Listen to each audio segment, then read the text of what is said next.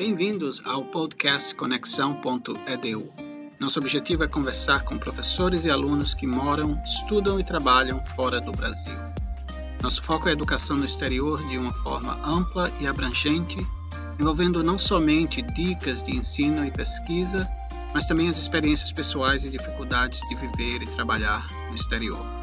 Eu me chamo Rodrigo Serrão e sou professor de Sociologia do Hope College, que fica no estado americano de Michigan.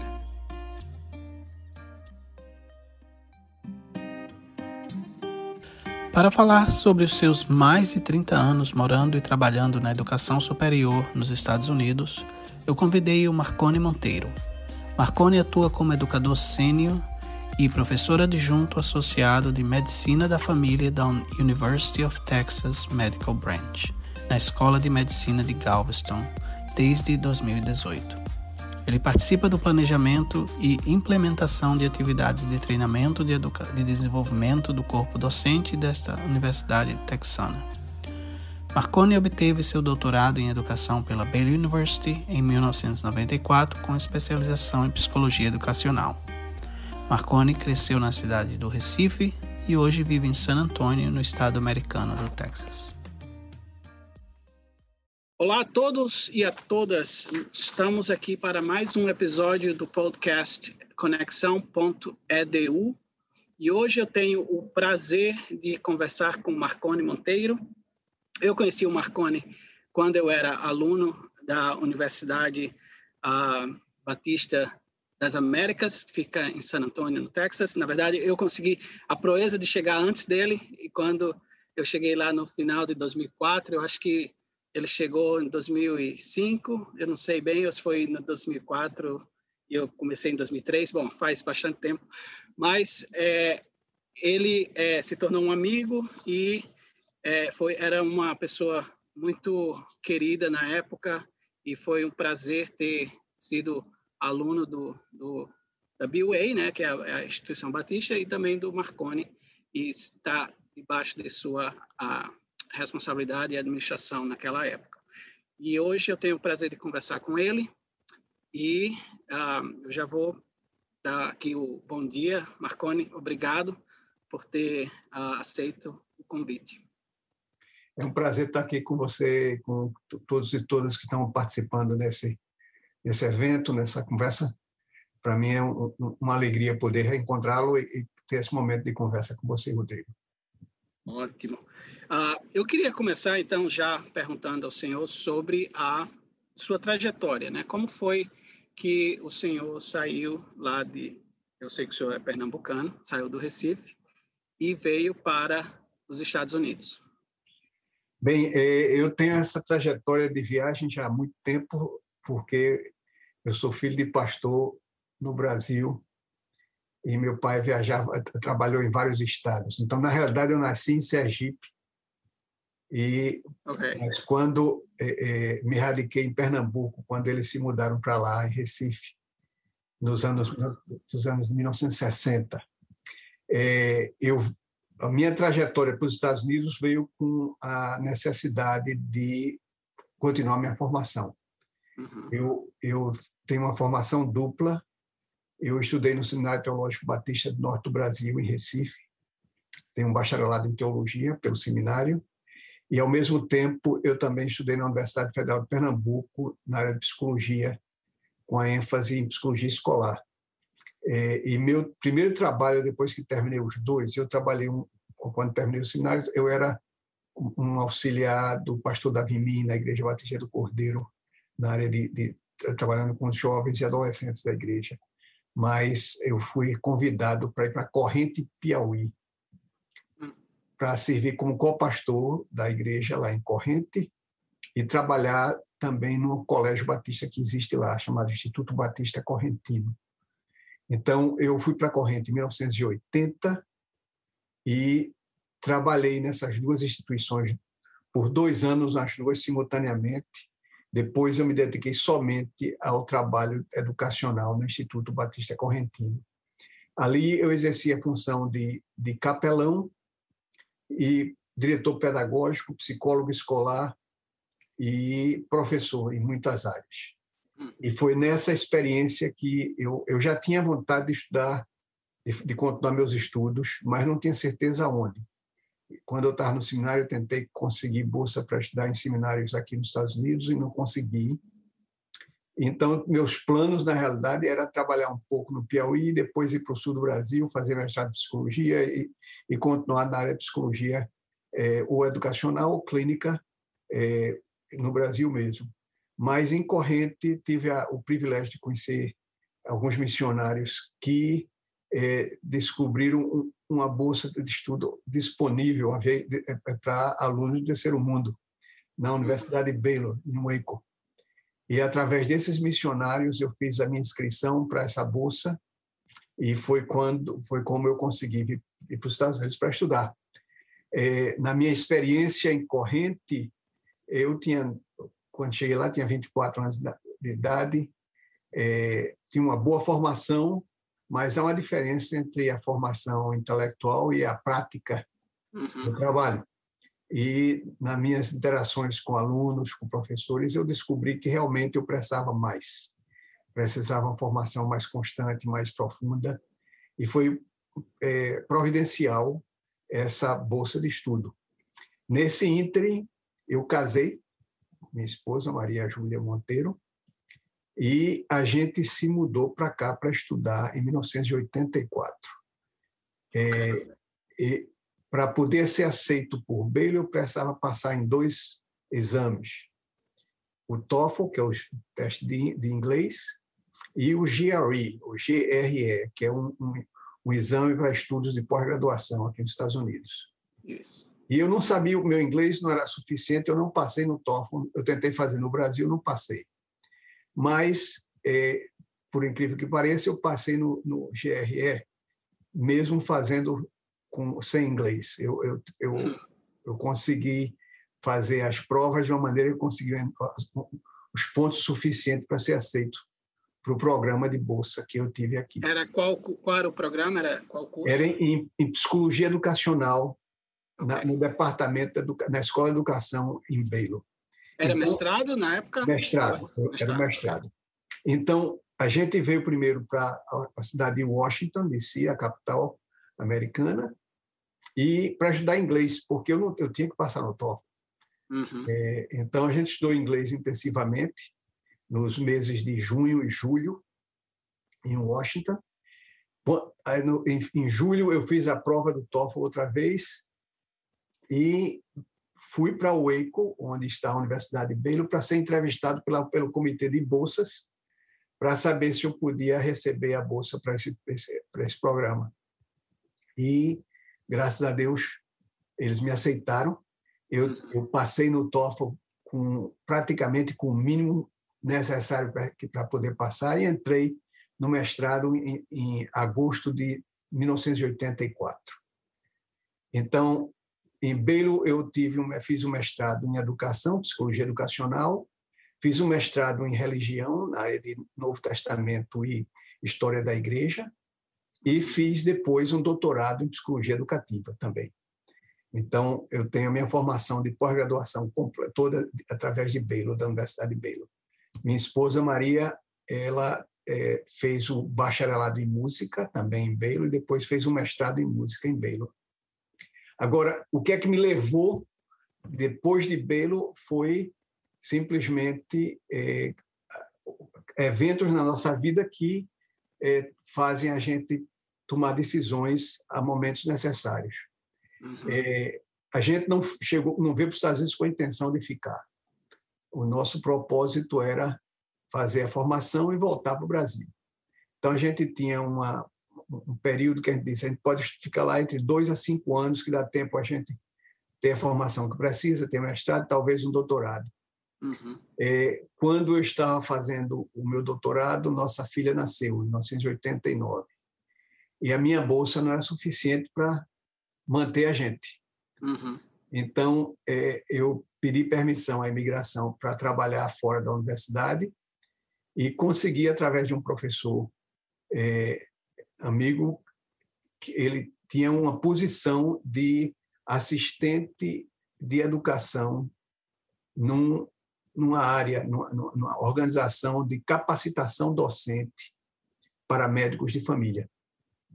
Era parte, era uma fundação de uma residência médica é, e esse centro de capacitação treinava médicos formados, assim, que já terminados com a residência, que queriam entrar na parte acadêmica de medicina. Então, eu comecei a trabalhar nisso em 1989, e isso se tornou a minha, a minha, realmente a minha área profissional. Deixa eu perguntar aqui ao senhor. Então, nesse caso, isso foi na época que o senhor ainda era aluno do doutorado? Exatamente. É, então... É, eu, eu, eu, entrei no doutorado em 1986, uhum. Comecei a trabalhar em 1989, mas eu tinha parado o meu mestrado em religião para fazer para poder entrar no doutorado, faltava a tese. Uhum. Em 1991 eu completei minha tese para o mestrado em religião. Em 1994 eu tinha completado minha pesquisa para a, a, a tese de doutorado em, em, psicologia educativa. Então, terminei minha formação completamente em 1994. Mas nesse período entre 1989 e 94, apesar de eu estar matriculado como aluno, fazendo teses e, tese tanto do mestrado e doutorado, eu também estava trabalhando tempo integral nessa área de capacitação docente em medicina de família. E havia alguma relação entre o, a sua pesquisa do doutorado com esse tipo de, de trabalho? Foi. Eu, eu, a minha tese é enfocada num, num modelo de treinamento é, do ensino clínico. Um modelo, é, o que é que facilita uh, um, um, ensino clínico eficaz? Quais são os fatores que influenciam é, quando você tem um professor com um aluno numa clínica, no hospital, é, então, o que é que está presente ali que facilita a aprendizagem daquele aluno? Então, essa foi minha tese. Eu, eu entrei em contato com, com os médicos que tinham passado pelo nosso programa de treinamento e é, pedi para eles fazerem um, um, um, como se fosse um, um, um diário de observação é, das interações dele com os, com os alunos. Aí eu coloquei esse diário em uma é, forma numérica e fiz um, um, um exame usando é, regressão logística para poder identificar a relação entre as várias os vários fatores que influenciavam o, o encontro de um médico com um aluno ou com um residente na, hum. na área clínica. Foi uma pesquisa interessante que é, eu usei várias vezes em apresentações profissionais, é, uhum. não foi publicada, é, mas me foi muito útil em muitas no meu trabalho. Uh, vamos voltar um pouco para o tempo que o senhor é estudante, uh, Marconi, uhum. e quais foram as maiores dificuldades nessa época que o senhor teve e como foi que o senhor conseguiu é, é, vencê-las? É, eu não, não consigo falar em termos de dificuldade. A, a, a nossa experiência foi uma, é, é sempre uma experiência que é uma mistura de você exercita, se você quem vai escutar a gente se entende um pouco da expressão de fazer as coisas por fé, a gente uhum. usou muito essa expressão na nossa vida. Uhum. É, a, a, bolsa que eu recebi era uma bolsa que me dava a, a, a matrícula completa, uhum. também me dava um auxílio financeiro. Quando, okay. quando eu cheguei, então a gente recebia nessa bolsa 390 dólares por mês. É, eu tinha eh, feito um, um, um tem uma, uma, um amigo que estava porque a gente tinha feito uma transação quando a gente saiu do Brasil, os missionários compraram algumas coisas que a gente tinha na nossa casa e ficaram pagando 100 dólares por mês por um ano. É, então, nesse primeiro ano, a gente tinha uma entrada de 490 dólares por mês. A gente pagava 370 de aluguel no apartamento, já vinha com as contas pagas, água e luz. É, incluído, né? incluído, né? Então, a gente tem que pagar o telefone por fora é, então, a gente tinha 490, pagava 370, é, é, sobrava 120. Então a gente, o mercado a gente caminhava para ele pertinho de casa, a gente não tinha carro e fazia uma compra semanal de 20 dólares por semana é, e se virava. Então, Eram outros tempos também, né? É, o custo de vida era bem mais baixo. Bem mais baixo, certo? É, então, é, nessa parte financeira, então, foi sempre assim, nunca faltou. A gente nunca teve de sobra, a gente é, sempre sempre sabia que que, que é, é, não, é, a gente não, não, não tinha a, a, preocupação de estar querendo juntar. A gente nunca, na realidade, nunca teve essa preocupação de juntar dinheiro, tanto é que a gente nunca juntou. É, e, e, mas era simplesmente isso: a gente está aqui para estudar o que for possível. A família de minha esposa nos ajudou constantemente. É, a partir do segundo ano, eles ficaram dando algum apoio financeiro por, por vários anos para a gente.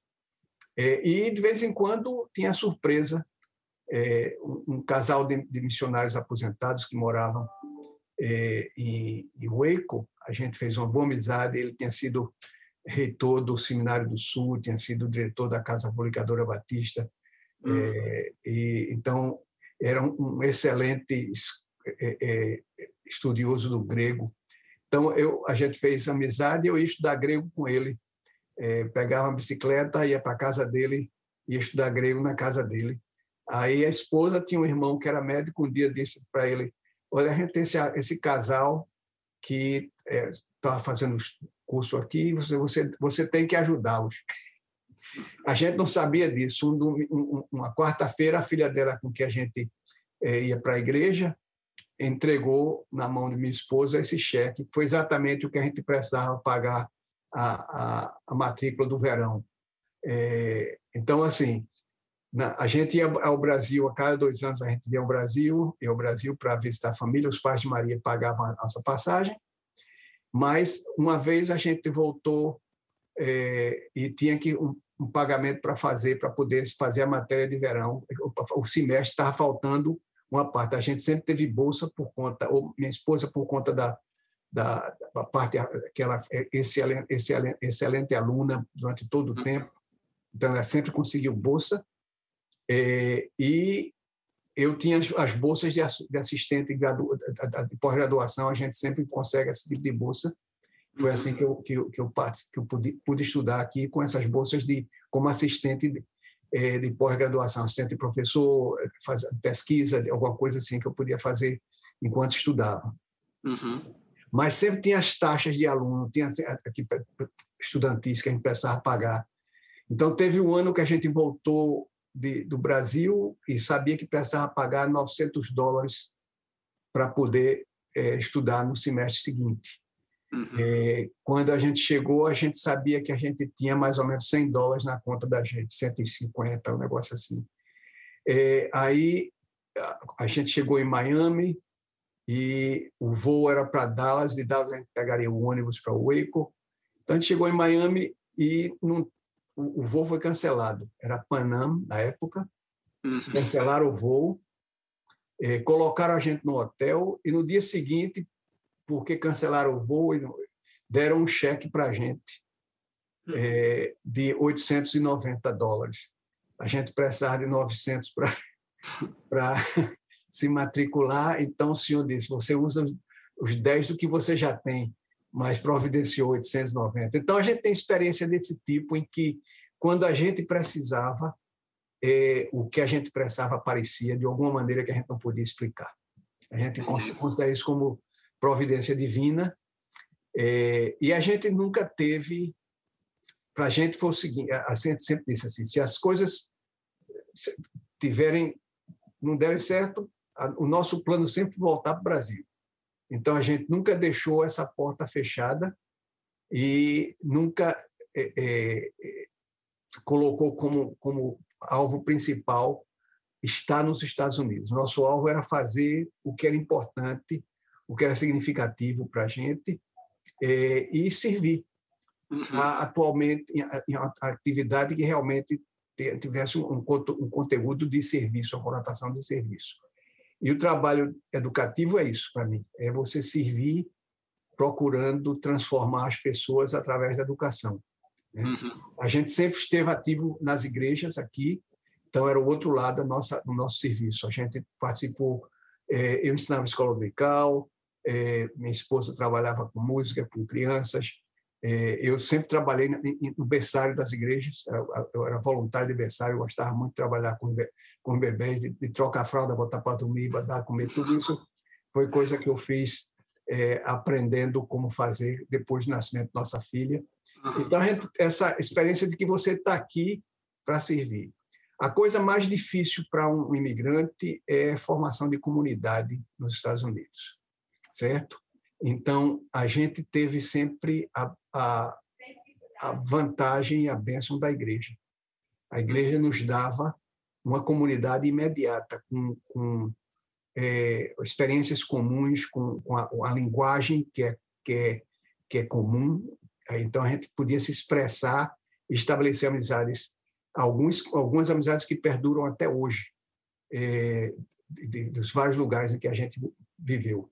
Então, então se eu se eu viesse, se eu pudesse de, descrever dificuldade seria essa parte de comunidade, mas nisso aí até nisso eu creio que Deus providenciou de tal maneira que a igreja sempre foi um, uma, um lugar central na nossa vida. A gente sempre estava envolvido no serviço da igreja é, e, e continuou isso até hoje. A gente continua assim. Eu, eu trabalho em Galveston, mas sou membro da igreja a 420 quilômetros daqui, onde eu sou co-pastor e trabalho na área de aconselhamento pastoral. Minha esposa trabalha em Waco, que é a 320 quilômetros de, de San Antônio, e os dois somos membros da mesma igreja, ela é diretora de música. Então a gente encontra essa é, é, possibilidade de serviço, não importa onde a gente esteja. No caso, essas igrejas não eram igrejas imigrantes que o senhor participava, eram igrejas americanas. É, é uma, uma, mistura. A gente já teve vários tipos de igreja. A primeira igreja que a gente participou em Waco era a igreja americana, mas logo depois a gente foi para a igreja hispana, que, uhum. que era uma mistura de imigrantes e, e hispanos do Texas, uhum. é, em Waco. Então, ali foi quando eu comecei a trabalhar no berçário sem falar inglês e falar espanhol, o pastor me colocou para trabalhar com os adolescentes em inglês e com os adultos em espanhol. Então, tive que aprender duas línguas lá. E, mais uma vez, assim, uma grande coisa que aconteceu, porque eu uso o espanhol até hoje. É, usei na, na, área de educação médica, usei, uso na igreja, usei na, na Universidade das Américas. Então, é, é, foi, foi essa experiência com a igreja pequena igreja hispana na cidade de Waco. Uhum. Na Carolina do Norte, onde a gente morou depois de, de Waco, e Ohio eram igrejas anglo-americanas. Uhum. Em Houston era uma igreja americana e em San Antônio a gente foi membro da igreja Trinity e serve na primeira igreja batista mexicana de San Antônio. Então, ah, quando eu era aluno lá da, da, da Universidade Batista, uh, das Américas, eu, eu acho, eu, eu lembro, eu digo que eu cheguei antes do senhor porque eu lembro do professor falando que iriam contratar um, um, uma pessoa que era brasileira e que chegaram a mim e disseram, ó, oh, vai, tá vindo aí um, um, professor. Na época eu acho que eles falou professor, era Deão, não sei se já era Deão. Bom, eu... mas era já era Deão, né, no caso. Era né? para ser Deão. É. E aí é, falaram que é brasileiro, tal, que era é, é muito, é, é, muito bem formado e que com muita experiência tal, e que eu ia é, é, conhecer em pouco tempo e que eu ia ser legal porque eu era brasileiro e ia vir uma pessoa brasileira para trabalhar lá. Como eu, eu, eu quero saber do senhor, como é que foi essa transição depois desse trabalho que o senhor tinha junto a, a né, que o senhor contou aí que era ao serviço é, de, de, capacitação de médicos, era isso? De uhum. pedagógico, com a chegada a, a BUA, que, para quem não conhece, é um, é um seminário é, teológico, né, batista. A faculdade também, teológica. Que hoje está com outros cursos, além do curso de teologia, mas na época era focado mais ativamente em, em teologia. Exatamente. É, a, a, a nossa trajetória de Waco para chegar em San Antônio, eu trabalhei por um ano e meio nessa, nessa organização, Centro de Treinamento de capacitação docente para médico de família. Aí de lá fui para a Universidade Duke, na Carolina do Norte.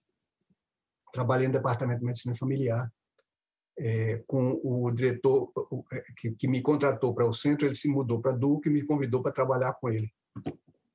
Trabalhei em Duke por três anos e depois fui, fui para Ohio para ser diretor de capacitação docente de uma universidade na cidade de Atenas, Athens, é, a, a Universidade Ohio University, a Faculdade de Medicina. Então, trabalhei em capacitação docente lá. É, e nessas transições, assim como a gente diz, como Deus faz essas coisas, é o seguinte: quando eu estava em Ohio, pra, quando eu estava saindo de Duke para Ohio, eu negociei que o pessoal de Ohio me daria, a universidade lá me daria o visto permanente, para eu poder trabalhar a longo prazo. Uhum. Quando eu cheguei, eles começaram o processo e descobriram que, na realidade, não podiam. É, eles não tinham muita experiência com isso. Então, é, eles disseram, olha, Marconi, não posso. Então, eu disse, bem, eu tenho mais três anos aqui com vocês, eu termino e vou embora para o Brasil. Então, essa foi a, a conclusão. Foi ter sido uma experiência muito boa. Eu estava terminando meu doutorado, então isso é perfeito, porque eu estou terminando o doutorado e já vou para o Brasil com o doutorado completo. Isso foi em 1993, eu terminei o doutorado em 94. Aí eh, comecei a procurar trabalho Pernambuco, no Brasil inteiro, simplesmente eh, pela internet, vendo onde tinha concurso, etc. E fui para uma conferência médica e encontrei com uma amiga que havia trabalhado comigo em Waco, eh, e ela estava trabalhando em Houston. Aí eu expliquei o que estava passando, que eu estava agora procurando trabalho no Brasil. É, aí a gente se despediu, foi muito bom se encontrar. Aí, um mês depois, eu recebo um telefonema dela, disse, olha, Marconi, gente, departamento de, de, de, de educação médica em, em, medicina familiar aqui está precisando de um educador com seu perfil. Por que você não, não se candidata e vem trabalhar aqui? Aí eu disse, tá bom. Aí eu mandei meu currículo, me chamaram para entrevista, e me deram o trabalho. E foi em Houston, na realidade, que eu consegui, na universidade, era a Universidade do Texas, em Houston, na Faculdade de Medicina, foi lá que eles me deram o visto permanente. Eu, isso foi, eu tinha visto de, tempo, de, de trabalho temporário, é, o H1B. É, com esse visto, passei oito anos sem poder ir no Brasil, porque não, não queria arriscar passar por um consulado. Eu era estudante, passei por esse visto de trabalhador temporário. Então, em 96, 1996, eu fui para a Universidade de Texas de Houston em 94. Em 96, recebi o visto. Consequentemente, no verão, fui para o Brasil aproveitar para ver a família. Né? E trabalhei lá por três anos. Depois fui para outra faculdade de medicina chamada Baylor College of Medicine, também em Houston. Isso, eu acho que era essa a faculdade que de lá que você foi para Baylor. Exatamente. É. Então, trabalhei lá por sete anos é, nessa faculdade.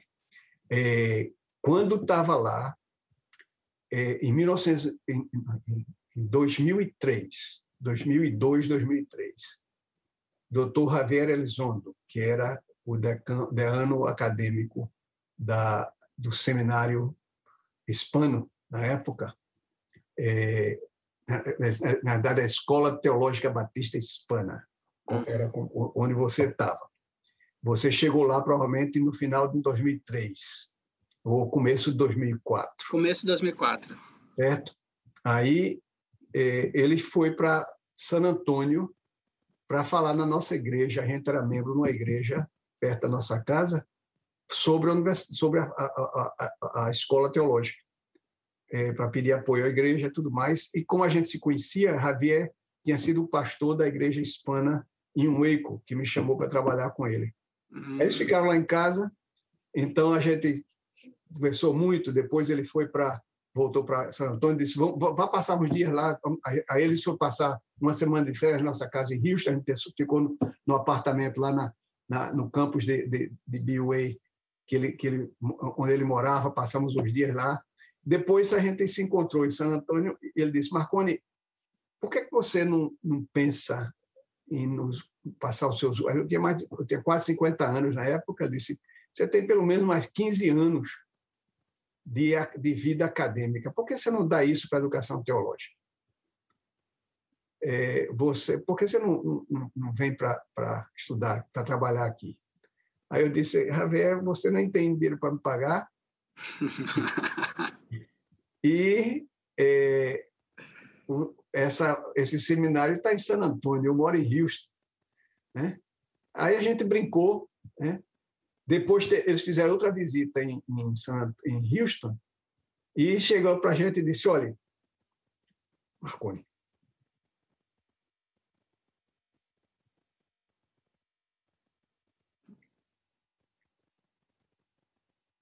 A gente, na realidade, precisa de Maria, não é de você, não. certo? A gente quer fortalecer o curso, o estudo da, da música lá, e a gente sabe a capacidade dela. E porque, porque Maria não, não se candidata? Tem sido interessante isso, porque a gente tinha mais ou menos em Houston a gente fez muita coisa fora, além do meu trabalho. Meu trabalho sempre foi educação médica. Eu estava com a carreira bem encaminhada na época, era assistente, professor assistente em Baylor. Estava publicando, você viu as minhas publicações, foi todo esse período que eu estava uhum. publicando, estava preparando para buscar a permanência de trabalho, tenho, como eles dizem. É, tinha, era muito ativo a nível nacional, é, dirigia um grupo de, de educadores é, com a Sociedade de Professores de Medicina Familiar, estava num grupo de educadores nacionalmente em que eu estava parte de estava envolvido com revisão de, de programas, de projetos de, eu tinha, profissionalmente eu estava muito bem. Realmente não tinha interesse em sair dessa área. Aí, mas em Houston a gente estava muito envolvido na igreja, eu era diácono na igreja, ensinava escola dominical, eu era voluntário no programa de capelania com as prisões, e a gente dava muito apoio a quem era paciente de câncer. Muitas, várias pessoas que vieram do Brasil, então a gente hospedou gente lá em casa, ajudava o pessoal a encontrar apartamento e viver. Então, era muito significativo o nosso trabalho, mas Passou um tempo que nada disso estava acontecendo. Aí Maria disse: Marconi, eu tenho pensado seriamente e talvez a gente tá che... seja necessário a gente se dedicar ao ministério de tempo integral. Que então eu eu tô com essa esse sentimento. E foi logo depois dessa conversa com Maria que Javier disse que ele precisava de Maria. Né? Aí eu disse, bem, então talvez a chamada é para Maria.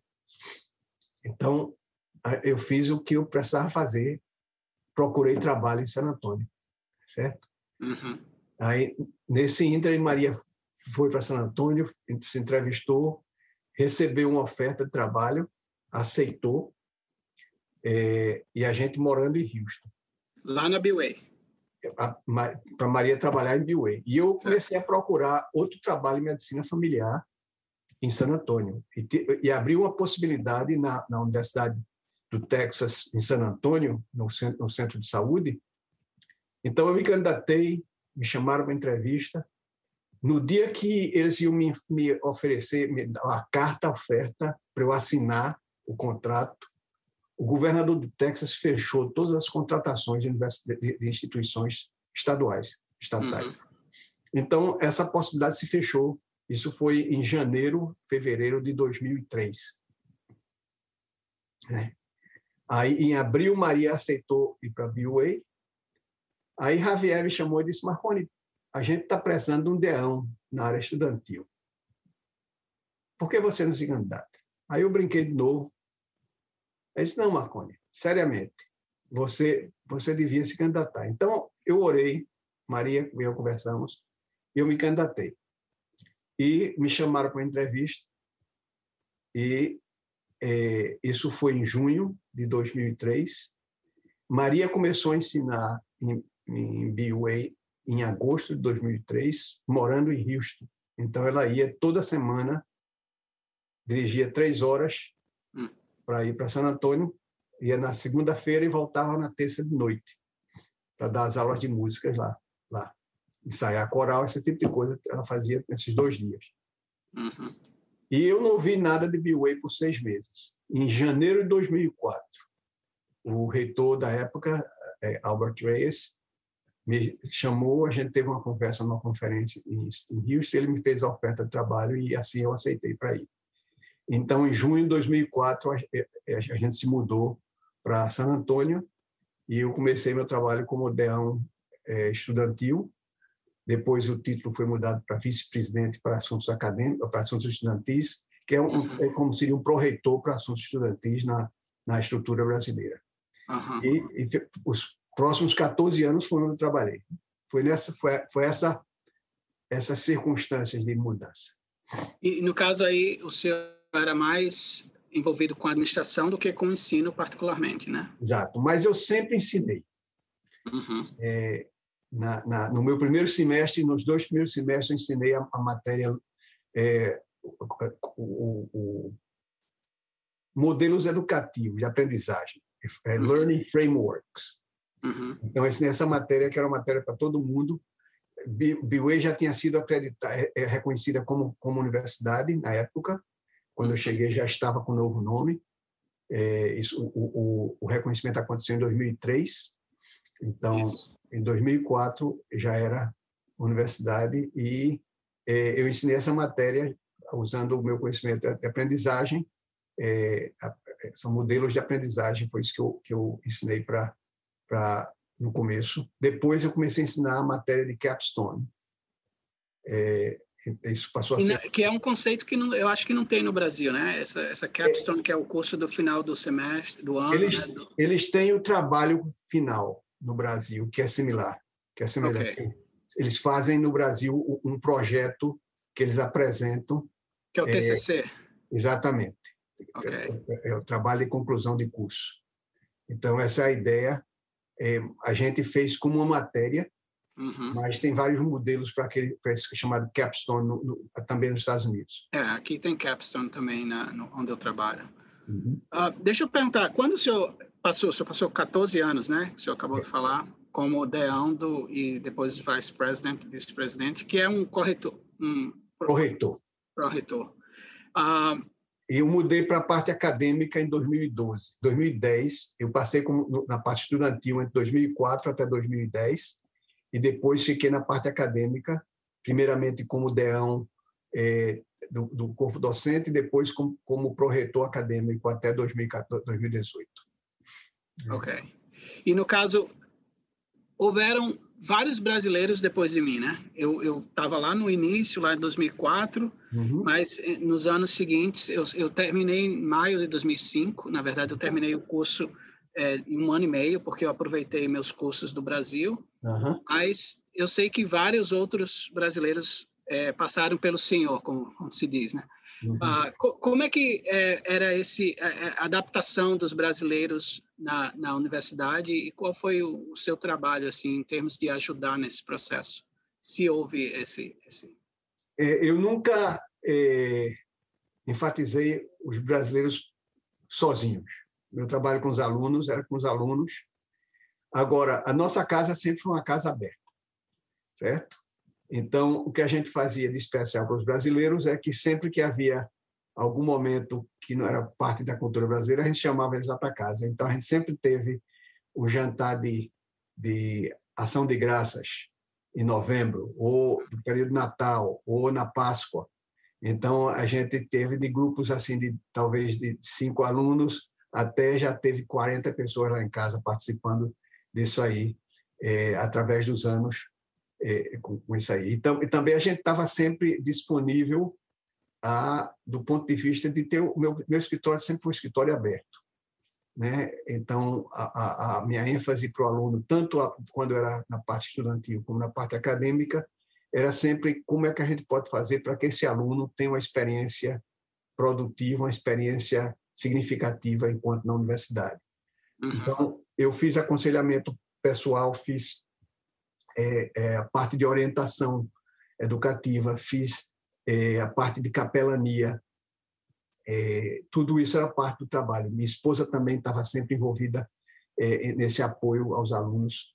É, uma das uhum. coisas que a gente sempre fazia, botava os alunos do Brasil para cantar no coral, porque aí ajudava também especialmente se eles estavam aprendendo inglês. A música ajuda muito na, na, na, na parte de dicção e de, e de é, é, experiência com a, com a língua. É, uhum. E tentava integrá-los nas igrejas, isso aí, certo? Uhum. É, a, a gente procurava servir de, de, de, de ponto de apoio. Agora, eu ativamente recrutei vários alunos brasileiros. É, quando o pessoal sabia, eu, eu, muitas vezes por telefone explicava como fazer, todo o processo de visto, de uhum. é, é, como ajudar, encontrar bolsa de estudo para eles e tudo mais. Então, a gente sempre fez isso. Ainda eles no Brasil, no caso? Ainda no Brasil. E, às vezes, quando estavam aqui, é, transferindo de outros lugares também, como é que a gente podia fazer para eles poderem se integrar. Entendi. Então, a gente tentava fazer esse tipo de serviço. Agora, eu digo, eu fazia isso também com os alunos. A, a universidade era voltada para o aluno sem, sem recursos, o imigrante, às vezes, sem, sem documentação, então a gente procurava dar esse apoio de, de é, é, serviço às necessidades dos alunos de uma maneira bem, bem integral. Né? Procurava Isso. fazer. É, eu lembro que eu precisei de, é, de ajuda no início e com roupa. Eu não tinha roupa para frio assim. Para mim, o frio do Texas era era o maior frio do mundo, né? Agora você está em Michigan. Agora em Michigan eu estou conhecendo um outro frio, mas na época lá uh, era muito frio. Inclusive, depois que eu fui para a Flórida fazer o doutorado, nenhum inverno que eu passei bateu os que eu tive na, na no Texas. É. E, uh, e foi assim, eu consegui bastante ajuda nesse sentido. Tinha um, tinha um ministério na época que era uma, uma senhora argentina, argentina. não lembro mais. É. é ela era um amor, assim, foi ela que ela tinha lá uma pantry, né, que era uma cantina lá, é, é, uma, que eles tinham alimentos, tinham roupas, tinham Exatamente. travesseiro. Exatamente. Eu usei muito aquilo, foi, foi excelente. Se você se lembra da auxiliar dela, Dona Maria Salinas, uma baixinha, pequenininha, estava sempre com ela lá também. Eu ela, acho que eu lembro. Ela é uma história extraordinária de BUA. Ela foi aluna, é, ex-aluna de BUA, que chegou do México para estudar sem saber ler. Hum. Era no tempo que era um instituto bíblico, não era seminário, não era universidade. Não sabia ler. Os alunos do instituto a ensinaram hum. a ler. Ela se matriculou, completou o curso, depois é, acho que fez um, um, associado, um, esse, esse curso de, de graduação curta, trabalhou no sistema hospitalar americano, no sistema escolar, ela é membro da nossa igreja, uma beleza de pessoa. Hum. É, maravilha de pessoa. Mas a história do que tipo de trabalho que Biway fazia para os alunos. Que, que lindo. Uh, Marconi, a gente vai agora falar sobre agora a parte pedagógica, transicionar um pouco agora, saindo do, dessa parte mais da sua experiência é, pessoal, chegando aqui do trabalho. Agora vamos falar sobre o seu trabalho atual e também sobre é, é, como é que você vê é, o impacto da pandemia na, no, nas, na, na, no, no, ensino, né, na, em geral, uhum. e, e, e, tudo mais. Então, vamos, vamos começar aqui. Uh, me explica agora um pouco como é esse seu novo trabalho, né? Depois de tantos anos na B-Way, uhum. agora o, o, é, o senhor está uh, ah, na Universidade do Texas, em Galveston a escola de medicina, né? É mais ou menos que é como se fosse aqueles full circle, né? Voltou para o que antes fazia. Exatamente. É, a, a minha chegada aqui foi eu, a gente terminou o trabalho de, de, de é, reaccreditation, re, a, a, a, reafirmação do reconhecimento da universidade em 2018, foi entre 2016 até 2018 eu fui responsável de fazer todo o processo para a BUA, para a Universidade das Américas, e concluiu em janeiro de 2018. Em março, a gente recebeu a visita da, do time da, da, organização, que é a Associação de, de Universidades é, é, Cristãs Bíblicas dos Estados Unidos, é, e a gente recebeu depois o, o relatório de que a, os a gente tinha sido reaprovado para por mais de 10 anos. Então aprovado. Foi aprovado por mais de 10, reafirmado, né? Reafirmado, ok. Então, com isso aí, eu trabalhei, foi um trabalho que eu, que eu organizei e mobilizei toda a universidade como, como vice-presidente acadêmico, pró-reitor acadêmico, foi, era minha responsabilidade. Eu senti que tinha feito, foi assim, alguma coisa que era importante e a universidade estava no período de transição, né?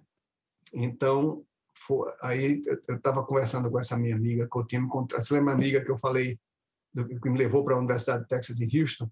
A uhum. gente sempre se manteve em contato, porque a gente faz aniversário no mesmo mês, em janeiro. Aí eu estava falando para ela que estava nesse momento pessoal de transição, inclusive pensando em me aposentar, voltar para o Brasil. Hum. Aí ela disse, aí eu brincando disse, agora não sei se não sei se você tem alguma coisa na educação médica, eu posso considerar de novo. Aí ela disse, na realidade a gente tem, a gente está com um, um, uma vaga aqui. Soltou aquela cantada assim como quem não quer nada, né?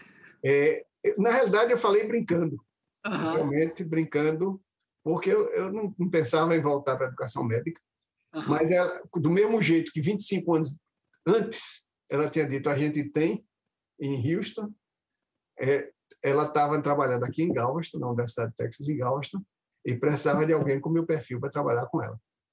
Aí é, foi assim que eu considerei que eu estava pensando em sair realmente no fim do ano de BUA e é, me, me, fizeram a oferta, eu voltei para trabalhar na educação médica. É, o meu trabalho envolve a capacitação docente de, de professores é, que trabalham tanto com, med, com estudante de medicina ou como residente. Aqui, o trabalho é focado pra, principalmente nos estudantes de, de medicina. Uhum. É, a ideia de, de, capacitação docente é que o curso de profissionais, de um modo geral, enfatiza os, as, as ferramentas de uma profissão, o conhecimento científico, conhecimento prático associado a essa profissão, mas muito raramente é, enfatiza a educação da profissão. Quais, qual é a, a, a ciência de educação que facilita a aprendizagem de uma profissão. Então, foi isso que eu fiz por 15 anos antes de ir para a BUA, para a uhum. Universidade das Américas, é, com a mistura de medicina familiar e também uma visão geral de toda a educação médica. É, eu nunca deixei a área porque eu continuei com um professor adjunto, é, nos Estados Unidos é adjunto, mas no Brasil seria um professor visitante substituto, né? Que, não é visitante, visitante. É, mas visitante é, é, é um contrato especial. É, eu era professor visitante voluntário de Baylor College of Medicine, por, eu continuei até 2015. E todo ano eu ia para vir aqui para Houston para ensinar médicos da América Latina que queriam fazer a formação acadêmica. A gente tinha um programa, um curso de dois meses, seis semanas a dois meses, que eles vinham para cá e eu dava a parte educativa. Eu tinha começado esse curso antes de ir para San Antônio e é, o curso continuou e eu vinha todo ano, às vezes duas vezes por ano, para passar uma semana ou duas semanas intensivamente dando essa, essa parte da, da teoria da educação, da aprendizagem, é, construção de, de, de, de, material escolar, avaliação, tudo isso era parte do que eu ensinava para esse pessoal. Fazia em espanhol e inglês. A gente tinha grupos da China e tinha grupos que vinham da Espanha e da América Latina para fazer o programa todo em espanhol. É, aí eu continuei até 2015, então eu nunca deixei a área completamente. É, enquanto estava em BUA, eu, eu, dei cursos de capacitação docente, educação médica é, na Argentina, no Peru, é, em El Salvador, no Quênia. Então, eu sempre tinha, eu, eu me mantive é, nessa, em termos de conhecimento e de atividade nessa área, mesmo trabalhando é, em BUA, na Universidade das Américas, eu sempre mantive. Então, a minha transição de volta para a área não foi tão difícil. Foi simplesmente agora fazer isso de tempo integral. Né? É, a ênfase é o, o professor precisa saber qual é a base teórica, filosófica e prática da educação para a profissão. E depois pensar como eles podem preparar os, os materiais de ensino, é, um currículo, é, uma, uma, uma, aula específica. É, depois, a prática do ensino. Quais são os modelos que eles podem usar, especialmente no, no ambiente clínico e também na, na, em trabalhos de grupos pequenos e em, em classes grandes, que modelos podem ser usados para que o aluno possa aprender de uma maneira eficaz. A gente enfatiza muito o que é chamado aprendizagem ativa, que é como porque existem dois tipos de aprendizagem. Se você se lembra de Paulo Freire, ele fala que o modelo tradicional da, da educação é um modelo bancário, em que o professor tem depositando um, conhecimento, né? É, o professor tem um domínio da matéria e deposita é, o conhecimento nos alunos. Ele, na verdade, a aprendizagem não é isso. A aprendizagem é, um, é uma interação em que o aluno é sujeito de sua própria aprendizagem. Então, o professor tem que ter a humildade de se sentir aluno junto com o aluno, nesse processo de, de intercâmbio é, de conhecimento. E, nessa, e nesse intercâmbio são três coisas que são transformadas simultaneamente.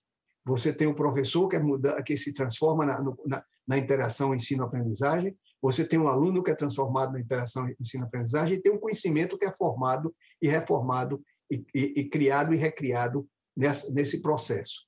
Então, é, é, é, é um processo dinâmico em que todos são considerados como é, elementos essenciais no processo.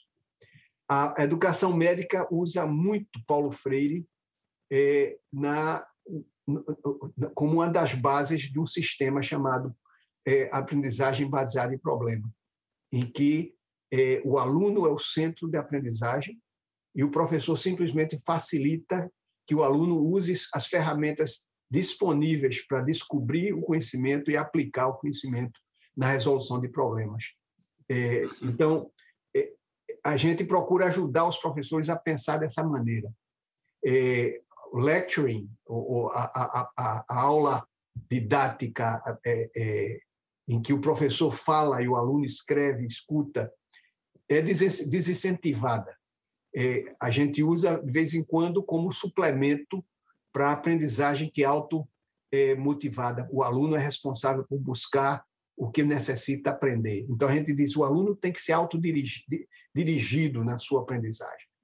Então, essa parte teórica, por que é que a gente faz isso? Depois a gente coloca, eu, eu sou responsável por preparar oficinas sobre aprendizagem baseada em problema, ou um outro modelo chamado é, é, aprendizagem baseado na, em colaboração, em equipe.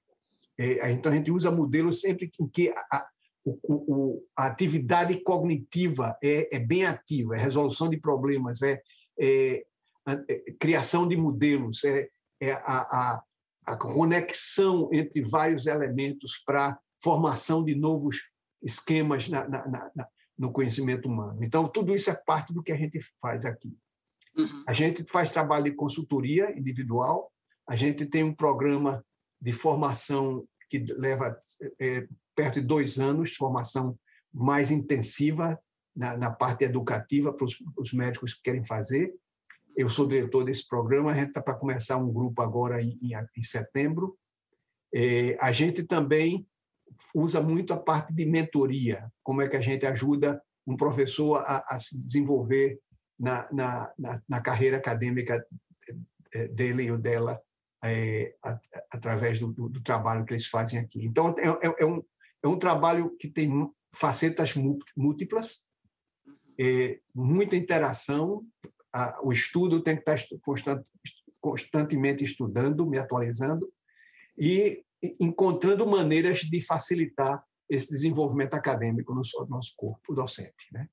Então, então esses, professor, esses professores que, que o senhor é, capacita são professores da, do sistema da Universidade do Texas, mas em geral ou só especificamente na área médica? Bem, a Universidade do Texas Medical, University of Texas Medical Branch, a, a, em, em Galveston, tem quatro, quatro faculdades, quatro escolas. Tem uma uhum. faculdade de medicina com dois programas, um programa de medicina mesmo e um programa de, de é, médico assistente, Uhum. Aí tem a faculdade de enfermagem, tem uma faculdade de eh, profissionais de saúde com vários cursos, como terapia ocupacional, com fisioterapia, uhum. eh, nutrição, e tem um, uma faculdade de estudos de pós-graduação em pesquisa nas, nas, em ciências biomédicas. O meu trabalho enfatiza principalmente a faculdade de medicina, mas tudo que a gente faz a gente abre para qualquer professor. Entendi. Então, então é aberto para qualquer professor em qualquer das quatro escolas. Uh, pensando agora que, né, ano passado, com a chegada da pandemia e as, os processos de adaptação que foi necessário ser feito e, e, o, e o uso de tecnologias que existiam, mas também não eram tão usadas. Como é que foi essa, essa adaptação é, para o senhor e também para é, é, os, os, profissionais de, de educação é, nessa transição? Como é que foi esse processo? Bem, a gente está usando o, o, mecanismo principal que aconteceu, né? Agora, chamado Zoom. Uhum. É, quando a pandemia se instalou, a gente sabia que ia ter que transicionar para um, um, modelo de, de, educação remota, é, para ajudar a controlar o, o contágio aqui. Foi uma explosão de contágio no país inteiro, uhum. em que a gente, cada instituição teve que encontrar a maneira de fazer isso é, de, de modo que a gente mantivesse a qualidade do ensino e protegesse os alunos e os professores. Então, nosso, nosso departamento, o Departamento de Educação Médica, a gente ficou responsável para descobrir qual era a melhor plataforma para a gente usar isso. E depois fazer treinamento intensivo com os alunos e professores. Então, é, em março de 2020, a gente estava testando, a gente testou Google Meets, a gente testou é, WebEx, a gente testou Zoom, é, testou Microsoft Teams, Skype, tudo isso que estava é, que havia disponível.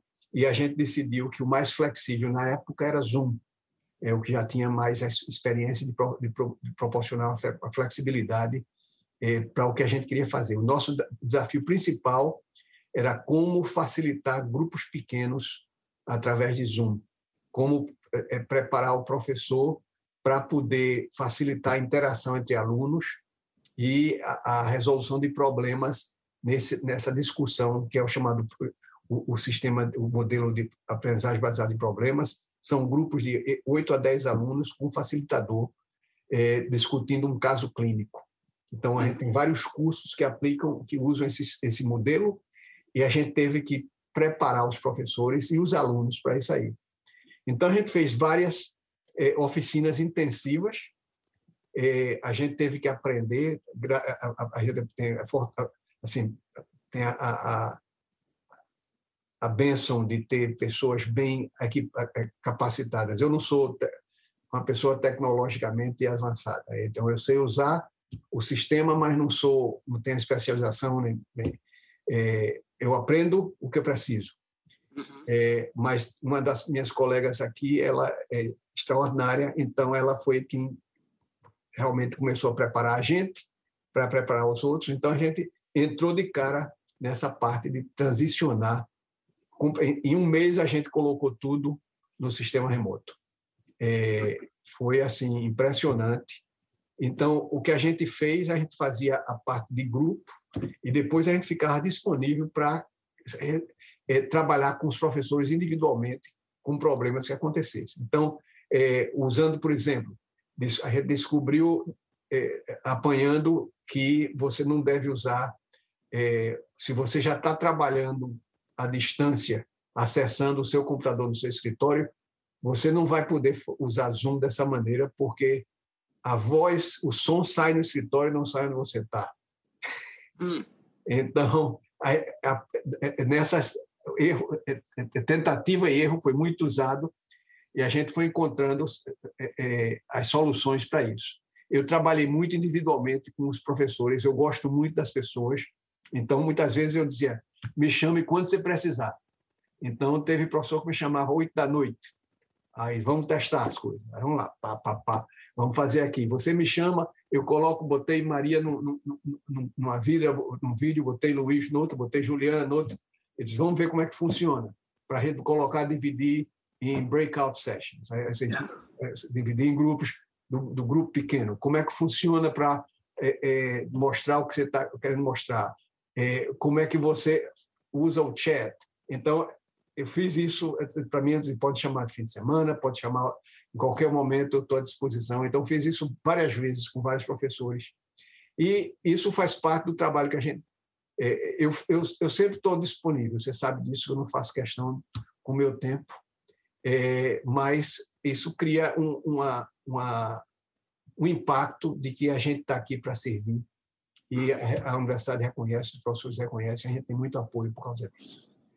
É, a gente está tentando voltar para o sistema presencial agora, mas com o novo é, desenvolvimento do, da, da, variante Delta, a gente vai ter que voltar de novo para Zoom. É, já começou essa semana, a semana passada já voltamos a Zoom. É, uma... Sério? Uhum. Uau! Ah, houve algum é, é por exemplo, aqui no, na, aqui no Hope College, é, eu dei aula com máscara, com aquele vidro na frente e com alunos é, com distanciamento, com máscara na sala de aula e alunos que não puderam vir, por exemplo, alunos internacionais, no Zoom. E aqueles alunos que entraram em quarentena porque pegaram Covid uhum. também participando remoto. Então, eu estava muito estressado por isso, porque eu tinha alunos simultaneamente online, presencial e outro e eu tinha que gravar também porque os alunos internacionais estavam em outro fuso horário, então eles não podiam assistir no mesmo horário que, que eu estava lecionando. Ah, é, houve alguma coisa parecida assim ou, ou vocês foram completamente para a plataforma online, ficou lá 100%? É, ou teve algum tipo de, de é, é híbrido é, é, ensino híbrido nesse sentido? É, a gente ficou totalmente na, na, parte de, de, de Zoom. Certo? Okay. Agora, quando a gente começou a voltar para cá em setembro, eu já voltei para o escritório em junho do ano passado. Então, o trabalho do escritório, comecei, voltei, é, é, eu passei, fiquei em casa é, por dois meses de quarentena. A escola fechou, mandou todo mundo embora nesse sentido, e a gente fazia tudo através do Zoom, reuniões, aulas, tudo. Em junho a gente começou a voltar, é, então, mas tudo continuou em Zoom. Todas as reuniões é através do sistema remoto que a gente usa. A gente usa o Zoom ou Teams, Microsoft Teams. São as duas, plataformas que a gente usa. É, e no fim de, desse ano agora, em março, em abril, maio, então a gente voltou a ter nas salas de aulas grandes, porque a Faculdade de Medicina, nossa classe tem, por, por turma, a gente tem 240 alunos. Então, a gente divide, é, então a gente teve que dividir mais, mais que 50 de cada vez para poder dar aulas presenciais. Então, a gente usava uma, um auditório grande, para ter distância, com 25% de capacidade, a gente conseguiu já dar algumas aulas presencialmente a partir de março, abril de 2021. É, a gente agora está tá, tá dizendo que você pode fazer com 50% de capacidade e esse ano, quando reabriu, é, em junho a gente reabriu completamente, então podia usar presencialmente, mas sempre com o híbrido disponível para se um aluno foi exposto é, que precisava se, se estar em casa, se o professor precisava fazer de casa, então a gente manteve o sistema. Então, a gente está usando os dois dessa maneira, certo? É, mas a gente sabe que, do ponto de vista cognitivo, é, é uma carga muito forte, é o que se chama a, a carga cognitiva para o professor, para o aluno. Você está mediando a aprendizagem eletronicamente. Então, não é, não é a melhor maneira de aprender. É, é uma maneira que tem funcionado como é, processo emergencial. Aqui em Galveston, a gente está. Isso aí, uma das grandes vantagens disso foi que a gente está sujeito a, a tempestades, a, a, a, furacões. Então, às vezes, a universidade tem que fechar mas agora a gente pode continuar, já está, já desenvolveu o, o, a, capacidade para uhum. funcionar à distância, independentemente do que acontece aqui na ilha, né? É, então tem essas essas virtudes, as vantagens que, que, que a pandemia ensinou, mas ao mesmo tempo ensinou o, que a aprendizagem é uma coisa que você precisa de um ambiente bem, um bom ambiente. É, a, a, o, o, ensino à distância é, não é o, o, mais eficaz, especialmente quando você pensa na educação holística. A educação holística é em que você quer ver o desenvolvimento da personalidade, caráter, a parte das emoções, a, a parte interpessoal, interpessoal. Então, você tem muita coisa que, não, que não, você não pode facilitar de uma maneira muito eficaz, é, mediado eletronicamente. Mas, ao mesmo tempo, a gente sabe que é, é um, um, uma ferramenta que está sendo muito útil para muitas coisas. A gente que tem clínicas em muitos lugares, eu posso oferecer programas para professores, eles não precisam correr da clínica para chegar no lugar onde eu estou oferecendo. Então, eles podem simplesmente sentar no consultório deles e entrar em contato e a gente ter interação que, que ainda é beneficial, benéfica, mas e, e facilita a, a, questão do transporte. Então, tem muita coisa boa que aconteceu, mas, ao mesmo tempo, um reconhecimento de que você tem certos limites é, do ponto de vista cognitivo, emocional, afetivo, que, que faz parte da educação também. O senhor acha que essas tecnologias, esses avanços, vai acabar forçando e, e, e a pandemia que está continua, que continua, né? Assim, ou que tem sido mudado uh, por conta dessas variantes. É, o senhor acha que isso vai acabar forçando a, a mudança de currículos para que se permaneça numa, num ensino à distância de forma permanente não. no futuro? Não. É, não existe substituto para o ensino presencial. Eu digo isso sem o menor erro, perigo de, de estar errando, da, da informação errada. Como eu uhum. disse, a educação não é simplesmente a transmissão de conhecimento. Educação é um processo de formação, de formação holística, formação é, que, que, que tem a ver integral, que você tem que pensar no ser humano como ser cognitivo, como ser emocional, como ser é, físico, como ser espiritual. É, e tem certas, certos aspectos da educação que não pode acontecer mediado por um sistema eletrônico. O sistema eletrônico é uma carga adicional cognitiva e é uma barreira emocional. É, é você sabe que eu sou uma pessoa muito emotiva, eu chorei aqui é, na, quando pensei, pensei na, minha, na, na, história da minha esposa e tudo mais, mas é, você daí para você realmente ter um, um, um contato é, afetivo significativo é, é um limite, você não consegue fazer completamente. Então, você pode saber que o seguinte, essa educação remota não vai desaparecer, mas não vai substituir a educação presencial. Vai ser um, um instrumento a mais, como a gente usa, como você provavelmente da sua aula usando é, PowerPoint. Eu sou do tempo em que a gente usava o retroprojetor certo? Uhum. E, sou também no tempo que a gente só usava o giz com quadro de giz. É, então, a gente encontra ferramentas que facilitam a, a, a interação ensino-aprendizagem, é, mas devem ser vistas como ferramentas, não como substitutos do, do que a aprendizagem completa. Há coisas que essa aprendizagem remota facilita, certo? Então, a gente deve usar para isso, mas a gente tem, deve ter consciência de que tentar certas coisas você necessita da interação pessoal.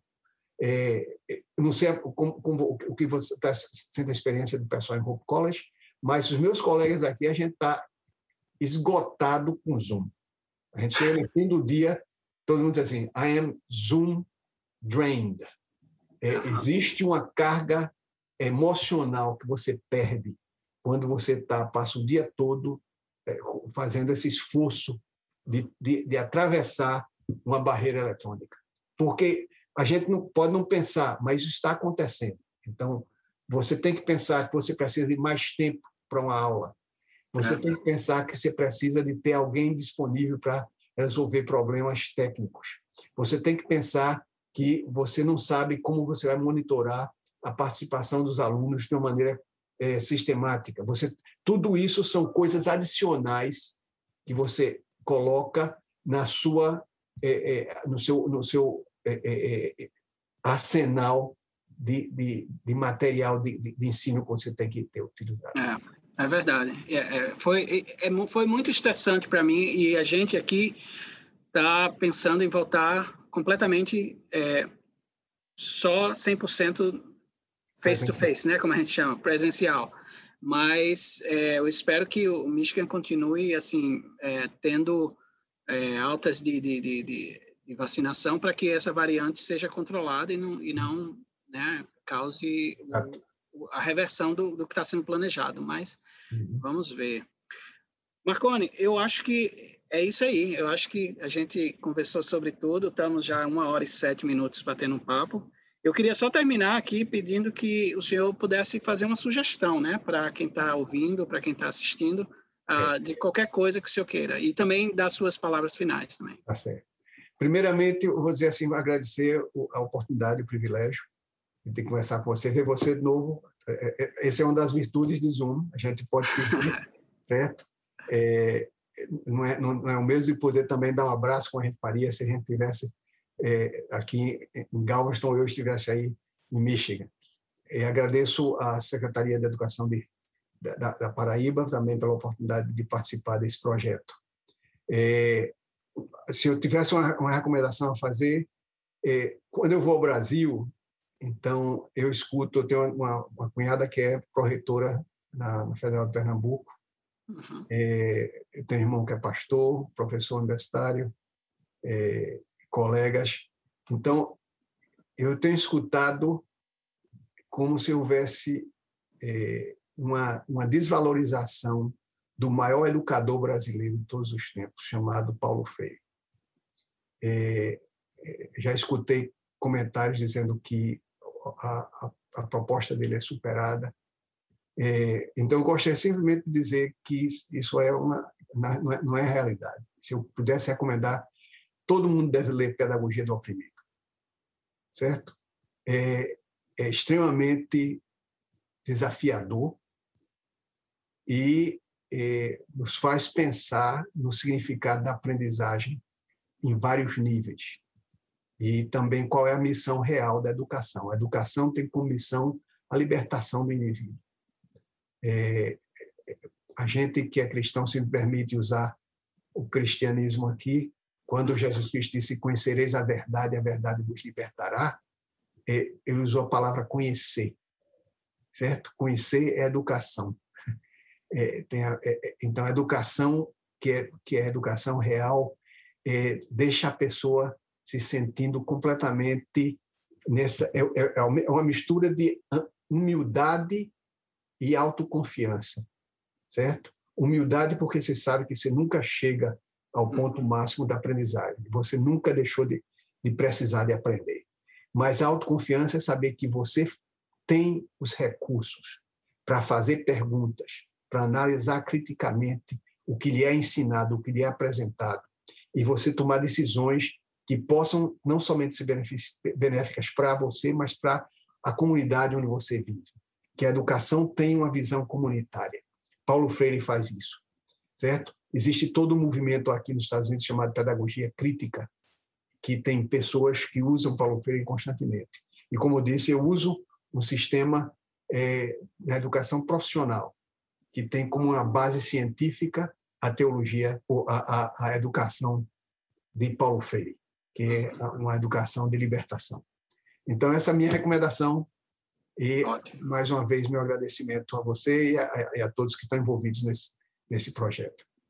Muito obrigado, Marconi. Excelente recomendação e eu endosso ela também. Obrigado mais uma vez ao Marconi Monteiro por participar deste episódio do podcast Conexão.edu. Obrigado também a todos vocês que ouviram nosso bate-papo. Se você gostou desse episódio, se inscreva em nossos canais. Estamos no YouTube e também no Spotify. Compartilhe esse episódio com seus amigos e nos siga nas redes sociais, Nosso endereço no Instagram é conexão.edu, tudo por escrito. Tchau e vejo vocês no próximo episódio.